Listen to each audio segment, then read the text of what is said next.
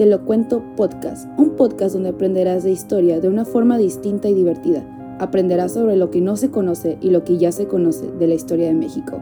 Un podcast sin filtro, donde te contaremos la realidad de los sucesos. El tema de hoy, efemérides. Junio 2021.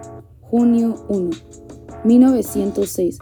Estalló una huelga general en el mineral de Canea, Sonora los obreros se manifiestan por mejoras salariales y condiciones de trabajo.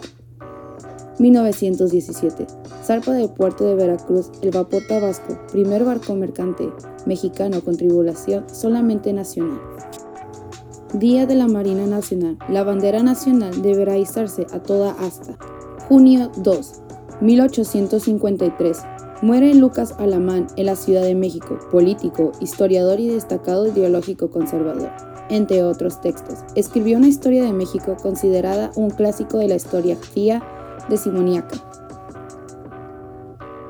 1887. Nace Generardo Estrada en Mazatlán, Sinaloa.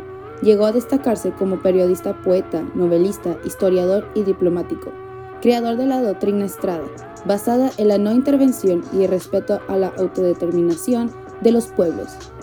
Junio 3, 1861 es asesinado Melchor Ocampo en la hacienda de Cantengo, Tepejí del Río. Fue uno de los ideólogos y políticos más importantes de la etapa de la Reforma Liberal. 1863, el periódico conservador El Crónicas de México, clausurado por Benito Juárez, vuelve a publicarse. Junio 4, 1861, decreto por el cual los asesinos de Melchor Ocampo quedan fuera de la ley. 1928. Muere Lauro Aguirre en la Ciudad de México, reconocido educador tamaulipeco, reformador de la pedagogía e impulsor de la enseñanza normal. Junio 5, 1878. Nace en San Juan del Río Durango Doroteo Arango, mejor conocido como Francisco Villa, caudillo revolucionario quien al frente de la División del Norte dirigió algunas de las batallas decisivas de la Revolución Mexicana. 2009. Por acuerdo presidencial se hizo la bandera a media asta en señal de duelo nacional por la tragedia ocurrida en la guardería ABC en Hermosillo, Sonora. Día Mundial del Medio Ambiente. Junio 6. 1856, el Congreso Constituyente deroga el decreto de Santa Ana de 19 de septiembre de 1853, que restablecía la Compañía de Jesús.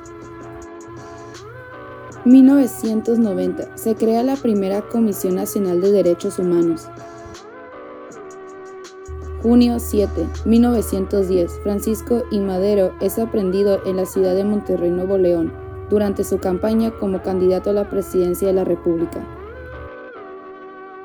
1937. Arriban a Veracruz casi 500 niños españoles que huyen de la guerra civil. Son conocidos como los niños de Morelia.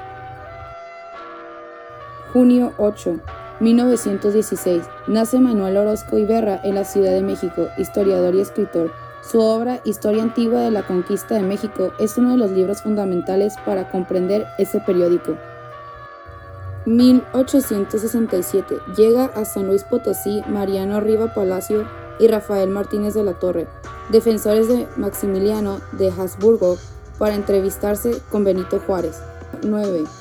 1980 se publica en el Diario Oficial de la Federación la adición del inciso 8 al artículo 3 de la Constitución.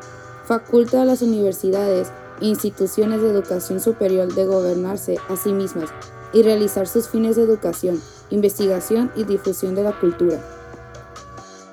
1915. Roque González Garza, presidente de México por la Soberana Convención Revolucionaria, presenta su renuncia a ese cargo.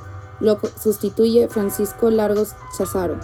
Junio 10, 1863. Entra el ejército invasor francés a la Ciudad de México. 1935. Tiene lugar la entrevista que detona la expulsión de México de Plutarco Elías Calles. En ella se responsabilizó al presidente Lázaro Cárdenas de propiciar las olas de huelgas que agitaba al país en esos días. Muchas gracias por sintonizarnos. Esto fue Te lo cuento podcast el mejor lugar para que nuestros curiosos se diviertan. Yo soy Dina Moisés, la chica que le dio voz a nuestra historia. Si quieres seguir escuchando más hechos históricos, no dudes en mandar un mensaje en nuestras redes sociales. Nos encuentres como arroba Dinamois en cualquiera de ellas.